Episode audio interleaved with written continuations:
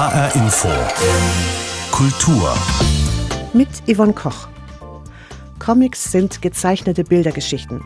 Manche sind lustig, manche skurril, manche erzählen wahre oder sogar autobiografische Geschichten. Vor allem aber sind Comics nicht nur was für Kinder. Aber was genau macht die Kraft von diesen gezeichneten Bildergeschichten aus? Und helfen uns Comics durch schwierige Zeiten? Das ist heute unser Thema.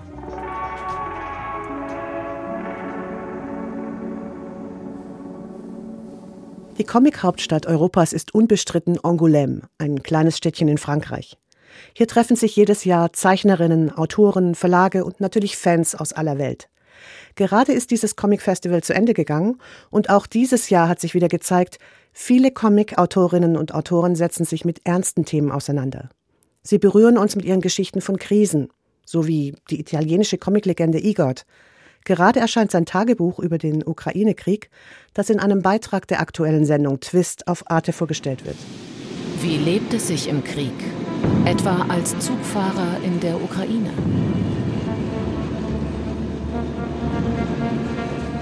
Anton fährt jetzt durch Kriegsgebiet im eigenen Land. Seine Angst ist groß in dieser Nacht. Sie fahren jetzt ohne Licht, um kein Ziel für russische Angreifer zu sein. Begleitet von schweigenden Soldaten.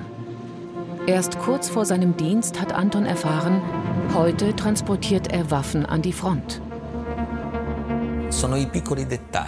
Es sind diese kleinen Details, die dir klar machen, dein vorheriges Leben ist vorbei. Explodiert. Dein Alltag ist tot. E Man braucht keine Worte, um das darzustellen. Mit meinen Comics fordere ich den Leser auf, diesen dunklen Raum selbst zu betreten.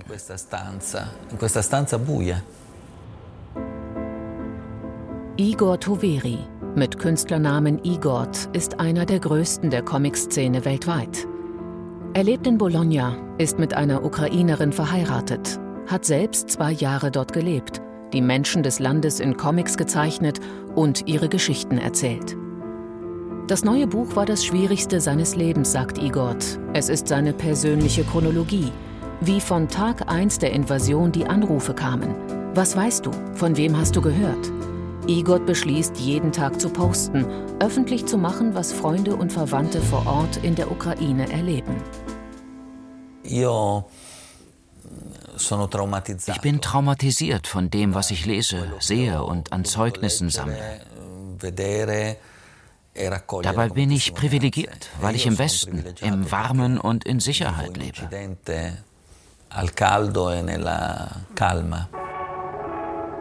Igor erzählt von der Krankenschwester, die während ihrer Schicht an die Front geschickt wird, ihre Familie, ihre vierjährige Tochter aus dem Militärfahrzeug anrufen muss, um sich zu verabschieden. Oder die Geschichte von dem jungen Ferit, der auf seiner Flucht in den Westen durch russisch besetztes Gebiet muss, an einem Kontrollpunkt aus dem Auto gerissen wird, weg vom Vater. In einem Gefangenenlager befragen und foltern ihn die russischen Besatzer, schlagen Ferit die Hälfte seiner Zähne aus. Io guardo hier geht es um die Geschichten hinter den Nachrichten. Historische Ereignisse aus der Sicht von gewöhnlichen Menschen wie ich, wie Sie. E Helden interessieren mich nicht. Comic ist eben nicht nur Superman. Igor kennt die Vorurteile. Bildgeschichten seien trivial.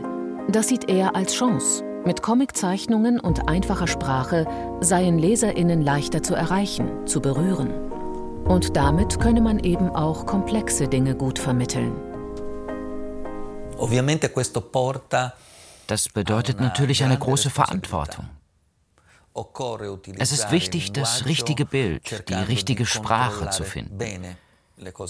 Dass man den Kern dessen trifft, was man erzählen möchte, sich beim Verdichten nichts verschiebt dass man genau die Wahrheit wiedergibt, die man selbst gespürt hat.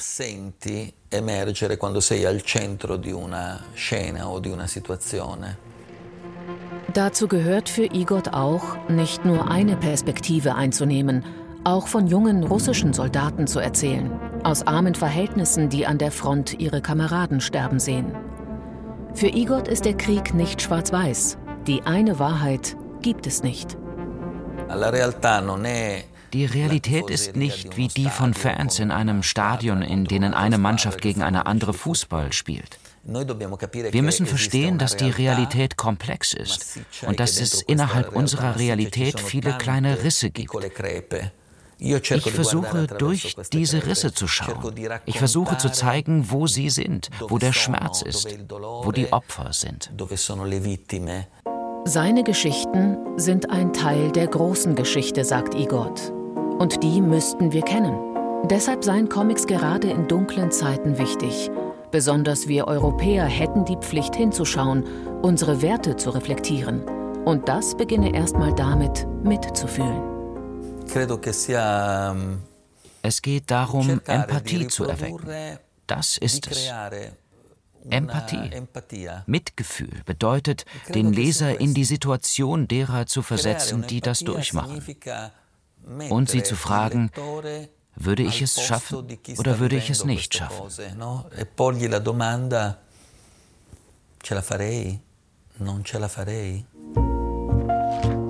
Ein Comic, der uns mitreißt durch die Schrecken unserer Zeit. Und Igor lässt uns mit der Frage zurück, wie lange wird es noch dauern? Es ist besonders eine Sonderform des Comics, die sich solcher ernsten Themen annimmt, die Graphic Novel. Hier sind Bildergeschichten in der Regel komplex erzählt, thematisch sind sie meistens anspruchsvoller und sie richten sich auch oft an ein erwachsenes Publikum. Und dieser Bereich, die Graphic Novel, ist quasi das Spezialgebiet von Philipp Kohlig.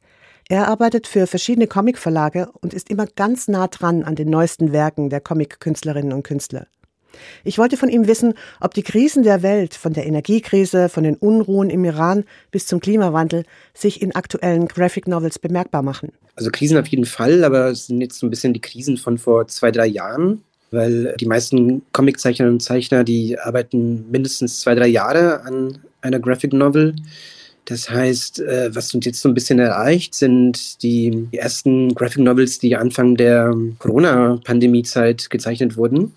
Und dann hat man natürlich so Allgemeinkrisen, an die wir uns leider gewöhnt haben, wie der Klimawandel oder die unsichere Weltlage und private, persönliche Krisen, psychische Krisen, Burnout. Sowas findet man durchaus immer in Comics. Und ist das irgendwie ein Trend? Also waren die Krisen vorher schon da? War das schon immer Thema bei Graphic Novels oder ist das jetzt was Neues, was oder was verstärkt jetzt gerade aufkommt? Also ich habe schon das Gefühl, dass sich das verstärkt hat, aber ich würde jetzt nicht sagen, dass es äh, Überhand nimmt. Der Comic ist ja wie so ein Spiegel der Gesellschaft oder, oder die Zeichnerinnen und Zeichner, die zeichnen ja meistens das, was sie selber erleben. Und es ist ja einfach so, dass allgemein einfach so die Befindlichkeit und die Empfängnis für Krisen sich verstärkt hat. Also wir, wir leben ja in so einer Art Dauerkrise seit ein paar Jahren. Das macht sich aber sicherlich nicht nur in Comics, sondern auch in Filmen und Romanen bemerkbar. Normalerweise bei Comic denkt man zuerst, oder die allermeisten Menschen denken zuerst an so lustige Sachen. Wie setzen denn die Autoren diese Krisen in Graphic Novels um? Also sind diese Werke eher autobiografisch oder sind die witzig oder missionierend? Wie machen die das da? Es gibt sehr viele Leute, die sehr autobiografisch arbeiten und auch sehr politisch, gesellschaftlich relevant im Sinne von, dass sie sich immer wieder mit sich selbst und der Welt beschäftigen. Und was ich halt beobachte, ist, dass in den vergangenen Jahren das, was früher eher autobiografisch geprägt war in dem Comic, also einfach Graphic Novels, in denen es um Coming-of-Age-Themen, um solche Themen wie Drogensucht oder erste Liebe oder einfach allgemein um persönliche Dinge ging, dass diese Geschichten jetzt immer politischer werden und sich die Menschen oder die Künstlerinnen und Künstler in ihren Werken immer mehr mit sich und ihrer Bedeutung für die Allgemeinheit, also der Mensch als politisches Wesen. Warum glaubst du denn, dass Autoren solche Krisen, du sagtest Lebenskrisen oder auch politische Sachen, Klimawandel, die Beispiele, die du gesagt hast, warum nutzen sie dafür gerade die Graphic Novel? Weil das kannst du ja in einem Buch machen oder du kannst es in einem Essay machen oder sowas. Warum eine Graphic Novel? Na, ich glaube, der Comic ist einfach eine Kunstform, die sehr unmittelbar für die Künstlerinnen und Künstler funktioniert. Also man muss sich da jetzt nicht äh, ein ganzes Team zusammencasten und ein Dokumentarfilm zu drehen. Und ein Comic, da sitzt man sich einfach hin in seine dunkle Stube und zeichnet. Das heißt, es ist etwas, was so ja mit einfachsten Mitteln die Möglichkeit gibt, sich künstlerisch mit sich selbst und der Welt zu beschäftigen. Du arbeitest ja für verschiedene Comicverlage. Ja. Machst da die Pressearbeit vor allem. Und ich denke mal, du hast einen Überblick, was in den anderen Comicbereichen auch vor sich geht. Also, dass du, dass du überhaupt weißt, was gerade so auf dem Markt passiert. Mhm. Darf man deiner Meinung nach eine Krise, sei es Lebenskrise oder Klimawandel oder Coronavirus oder sonst was, darf man sowas auch lustig verarbeiten? Ja klar, dafür ist da der Comic ja auch wie geschaffen. Und das kann dann auch lustig sein, klar. Also man kann da auch drüber lachen, muss man ja auch. Sonst müsste man ja den ganzen Tag weinen, wenn man sich die Nachrichten anschaut. Die Comic-Szene selbst hatte auch eine kleine Krise. Lange Zeit war sie eine Männerdomäne und auch auf dem Comic Festival in Angoulême wird immer wieder moniert, wie wenige Comiczeichnerinnen im Fokus stehen. Aber da tut sich offenbar was. Denn in diesem Jahr war eine Frau gleich in zwei Kategorien nominiert und hat auch den Publikumspreis gewonnen. Die Argentinierin Sole Oterno mit ihrem Comic Naftalin. Zeichnen bedeutet für mich, den Dingen genau ins Auge zu schauen. Auch wenn nicht alles, was ich zeichne, autobiografisch ist.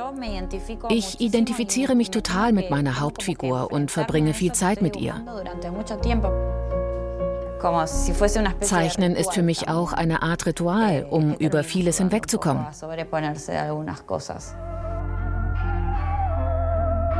Sole Otero, argentinische Künstlerin und Comicautorin.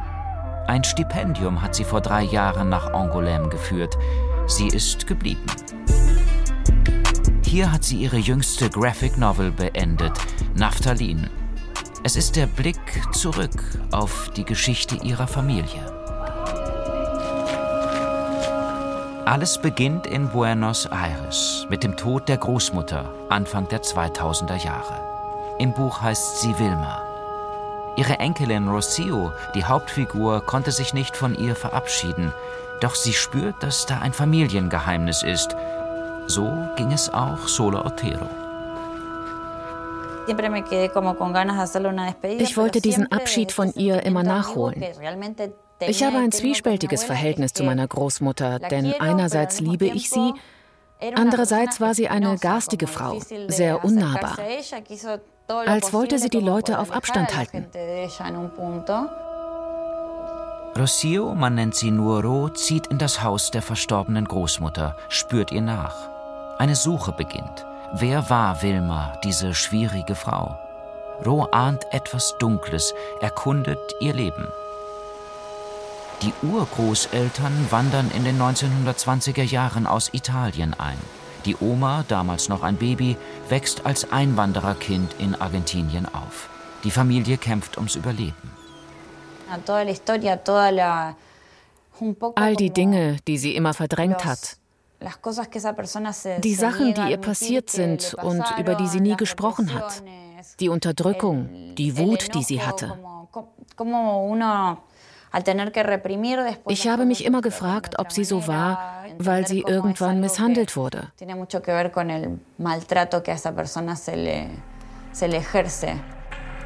Was war der Großmutter widerfahren, dass sie so verhärten ließ? Als junges Mädchen muss sie, weil es für eine Ausbildung kein Geld gibt, als Näherin in der Textilfabrik arbeiten. Der Sohn des Fabrikbesitzers verführt sie. Sie hofft auf erste zarte Liebe.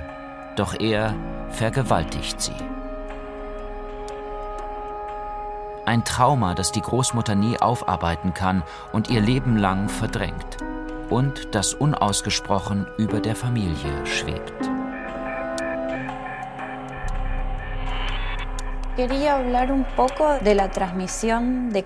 Ich wollte in diesem Buch davon erzählen, wie Konflikte von einer Generation auf die nächste weitergegeben werden. Ich machte damals selbst eine Therapie. Es schien mir wichtig, dass verschüttete Konflikte nicht auf Kinder und Enkel übertragen werden.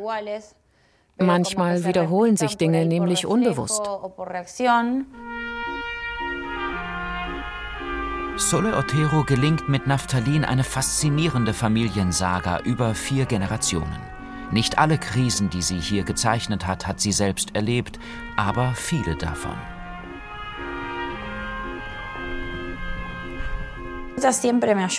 Comiczeichnen ist für mich immer ein Weg aus Krisen. Manchmal hilft es mir zu schreiben, manchmal zu malen. Aber der intensivste Prozess ist für mich, einen Comic zu machen. Sole Oteros Comic wurde zum Publikumsliebling des Festivals von Angoulême, weil sie eine schwere Geschichte leicht erzählt. Und Roh befreit sich am Ende selbst. Auch dieser Beitrag ist Teil der aktuellen Twist-Sendung, die auch in der ARD-Mediathek zu finden ist.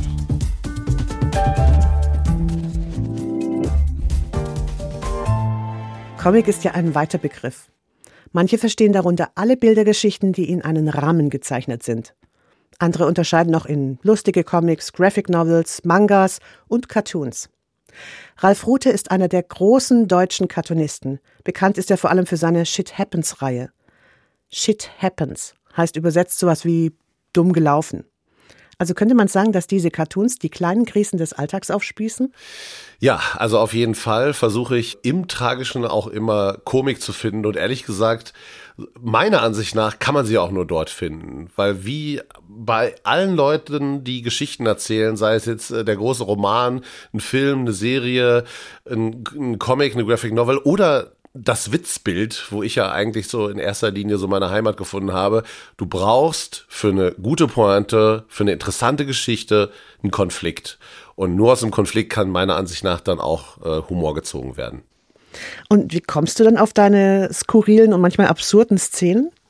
Also unterschiedlich. Erstmal ist es so, dass ich angefangen habe, Cartoons zu machen, weil ich bereits Ideen hatte. Bei mir war es so, dass ich Ideen für Geschichten hatte, Ideen für Sketche, für Witze und ich habe nach einer Möglichkeit gesucht, die an die Außenwelt zu transportieren. Also andere Menschen daran teilhaben zu lassen, was ich unterhaltsam und lustig finde, was in meinem Kopf los ist. Und dann habe ich halt das Medium Comic und Cartoon entdeckt und habe gedacht, super, Zettel, Stift und dann kannst du loslegen und äh, der Rest war Übung. Also für den unwahrscheinlichen Fall, dass jemand deine Cartoons nicht kennt, Hast du ein Beispiel von der Szene, die du gesehen hast und wie du sie dann umsetzt? Es ist meistens, dass ich in irgendeiner Form einfach am Alltag, am Leben teilnehme, wie wir alle. Ich bin im Supermarkt, ich fahre mit dem Bus irgendwo hin, ich bin mit dem Fahrrad unterwegs und du schnappst überall was auf. Gesprächsfetzen, Situationen, wo Menschen auf eine Art und Weise miteinander reagiert haben. Ich, ich gucke natürlich auch Serien und Filme, ich lese Zeitungsartikel, ich lese Bücher und all das in seiner Mischung, in dem, was irgendwie bleiben Sachen bei mir hängen. Und ich denke, das war eine Situation, die fand ich in irgendeiner Form interessant, aber ich setze mich da nicht direkt hin und skizziere die, sondern äh, das kommt dann irgendwann wieder und verbindet sich mit anderen Elementen, die ich gesehen habe. Und eins löst dann das nächste aus. Ich habe eine Idee für einen interessanten Gesichtsausdruck, für eine interessante Pose oder ich habe erst eine Idee für einen guten Spruch und dann kommt das so zueinander. Aber es ist ganz selten so, dass ich sage, ha, das war ja witzig, das muss ich zeichnen. Okay. Also deine Cartoons sind ja vor allem lustig. Also gut, manchmal dauert es ein bisschen, bis man die Pointe findet. Also mir geht es wenigstens so. Geht es dir darum, nur die Leute zum Lachen zu bringen oder hast du noch eine andere Intention? Mein Hauptantrieb, ja, war und äh, ist nach wie vor, Menschen zum Lachen zu bringen. Aber natürlich sind da Sachen drin, wo man hinterher drüber sprechen kann. Wo man dann, wenn man zum Beispiel, es passiert ja so, dass Leute sich meine Cartoons zusammen angucken oder jemand entdeckt einen neuen Cartoon von mir, zeigt dem dann der Kollegin oder dem Kollegen und dann guckt man sich das zusammen an, lacht und merkt nach dem Lachen vielleicht, oh, Moment mal, oder äh, sagt so, hey, das war doch die Situation von gestern bei uns, oder Moment mal, das ist doch eine Anspielung auf. Und wenn das passiert, wenn das daraufhin ein Türöffner ist zu irgendeiner Form von Gespräch, dann ist das super, aber es ist nicht mein Hauptantrieb. Der Hauptantrieb ist tatsächlich Menschen zum Lachen bringen. Generell gibt es ja gerade für manche wenig zu lachen. Es gibt viele Krisen in der Welt, Klimawandel, Ukraine-Krieg, Energiekrise. Was denkst du, was können Comics da bewirken? Gar nichts. Also wenn es irgendwann mal mir den, den Ansatz gab zu denken, ich kann mit meiner Kunst vielleicht hier und da auch mal sowas machen, wie ich eben beschrieben habe, Leute zusammenführen in diesen Punkten, äh, das gab es wohl mal, aber ich bin mir inzwischen hundertprozentig sicher, dass wir nicht allein mit einem aufrührenden oder anregenden Lied oder mit einem Film, der das alles genau beschreibt und seziert, dass wir damit irgendeine Form von Wende erreichen können. Ich erinnere mich da direkt letztes Jahr an diesen großen Film Don't Look Up, wo wo ja wirklich es um diesen Kometen ging, der auf die Erde zurast, aber natürlich in allem die Klimakrise gemeint gewesen ist. Und alle haben es kapiert und die, die es nicht kapieren wollen oder immer noch denken, das ist alles äh, total übertrieben oder hey, wir haben das beste Leben, was uns möglich ist, den werden wir auch nicht irgendwie damit das Klebeband von den Augen reißen und dann können sie mit einmal sehen, was wir meinen. Ich glaube, es ist tatsächlich für mich persönlich viel wichtiger, dass man als Person der Öffentlichkeit, die ich ja nun mal bin, sich parallel zu dem, was man da macht und wo die Leute bereits erkennen oder ahnen, ah, so scheint er anscheinend Sicht auf die Welt zu haben, dass man sich positioniert, dass man sich auch zeigt, dass man seine Reichweite auch nutzt, um Leute dazu zu bringen, zu sagen, hey, wäre gut, wenn ihr auch mal wieder auf eine Demo geht oder vielleicht probiert ihr mal das oder habt ihr schon mal gesehen, dass ihr auch dieser Person folgen könnt, mit die auch Informationen hat, an einfach Menschen, die ganz klar auch mehr zu sagen haben zu dem Thema, die ich vielleicht nur oberflächlich anreißen kann in so einem Witzbild, was man halt in sechs Sekunden erkennen muss, damit sich die Pointe erschließt. Und das, glaube ich, ist der Kern, dass Menschen, die äh, wirklich gehört werden, dass die es auch nutzen, um anderen Leuten noch mehr Gehör zu verschaffen und sich wirklich als Mensch zu positionieren und nicht nur als der Kunstschaffende. Okay, wenn es jetzt nicht die großen Krisen sind, ähm, durch die man mit Comics kommt, wie ist es denn bei dir selber? Wann greifst du zum Comic? Also ist das, wenn es dir schlecht geht auch? Ich glaube tatsächlich, dass Unterhaltung im, im weitesten Sinne extrem wichtig ist. Kunst, Musik, Literatur, Film, Comics. Wir brauchen das. Also wenn der Mensch hat es immer gebraucht. Menschen haben sich Geschichten erzählt, als sie äh, in Höhlen gesessen haben, als sie es nicht so gut hatten, wie wir es heute haben, als man mit Mitte 20 gestorben ist, weil einfach keine Ahnung, der Blinddarm durchgebrochen ist oder so. Wir brauchen in finstersten Zeiten, in schönsten Zeiten, wir brauchen was zum Lachen. Also ich bekomme immer wieder Nachrichten von Menschen, die durch dunkelste Zeiten gegangen sind, persönlich oder wegen der Depression oder auch, weil einfach der Alltag nicht mehr zu ertragen ist und die Nachrichten, die auf einen einprasseln und denen es dann hilft, über meine oder andere Werke zu lachen. Und insofern ist das immer wichtig und wird, glaube ich, auch immer wichtig bleiben, dass man was zu lachen hat. Aber ich selbst kann das auch machen, wenn es mir gerade ausgezeichnet geht.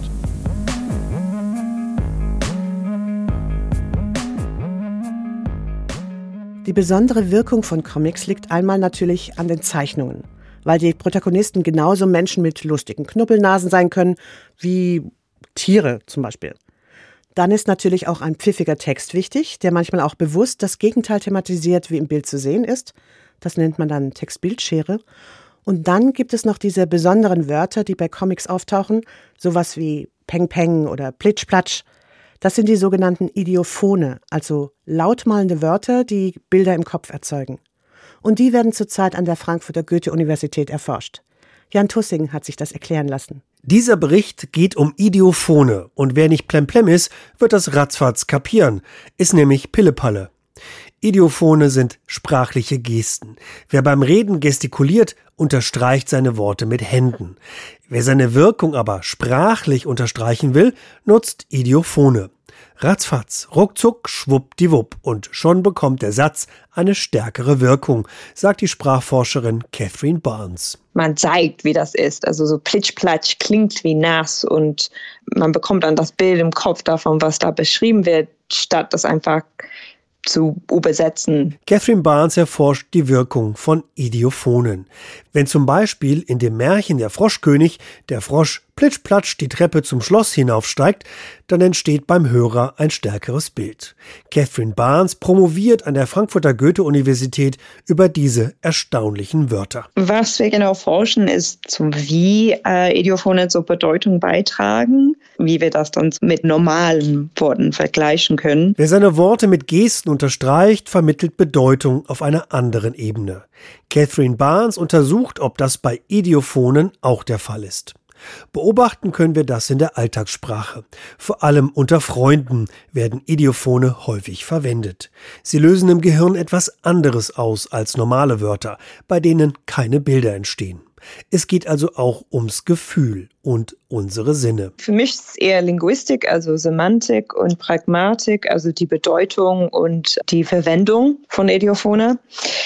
Aber wir wollen eigentlich mit Neurolinguistik äh, arbeiten und auch schauen, welche so Effekt Idiophone im Gehirn haben weil die dann mit dieser sinnlichen Wahrnehmung zusammenhängen. Die sinnliche Wahrnehmung von Idiophonen. Kennen alle, die Comics lesen, denn Comics sind pickepacke voll mit Idiophonen, sagt Comic-Experte Alex Jakubowski. Ja, wenn wir Comic definieren als Kombination von Bild und Text, ähm, dann sind diese Begriffe eine kongeniale Ergänzung, weil sie eben das ausdrücken, was ein Zeichner gar nicht mehr zeichnen muss oder vielleicht auch zeichnen kann. Kratz, Quietsch, Ächz, Stöhn. Mit solchen Wörtern schmücken Comiczeichner ihre Bilder und schaffen damit rucki eine andere Wirkung. Und die Comicsprache hat sich dabei ratzfatz weiterentwickelt, sagt Alex Jakubowski. In Deutschland spielt Erika Fuchs eine große Rolle. Die hat in den 50er Jahren äh, Donald Duck Comics übersetzt vom Amerikanischen ins Deutsche. Und die hat diese lautmalerischen Begriffe etabliert im Prinzip. Ja, da gibt es ganz viele Echt, Stöhnen, Wirk, ähm, Knirsch, Klatsch, Klatsch, das geht alles auf Erika Fuchs zurück. Grummel, Grummel, Kicher, Kicher. Was haben wir also dank Erika Fuchs über Comics gelernt? Grübel, Grübel. Wer seinen Worten Piff, Paff, Puff mehr Bedeutung verleihen will, der schmückt sich mit Idiophonen. Dann geht die Wirkung holter die Polter unter die Haut. Mit Idiophonen im Sprachgepäck zaubert sich schwuppdiwupp Kartoffelsupp ein Lächeln auf unsere Lippen. Einfach mal ausprobieren. Funktioniert immer. Und das war H-Info Kultur. Den Podcast finden Sie auf hrinforadio.de und in der ARD Audiothek. Mein Name ist Yvonne Koch.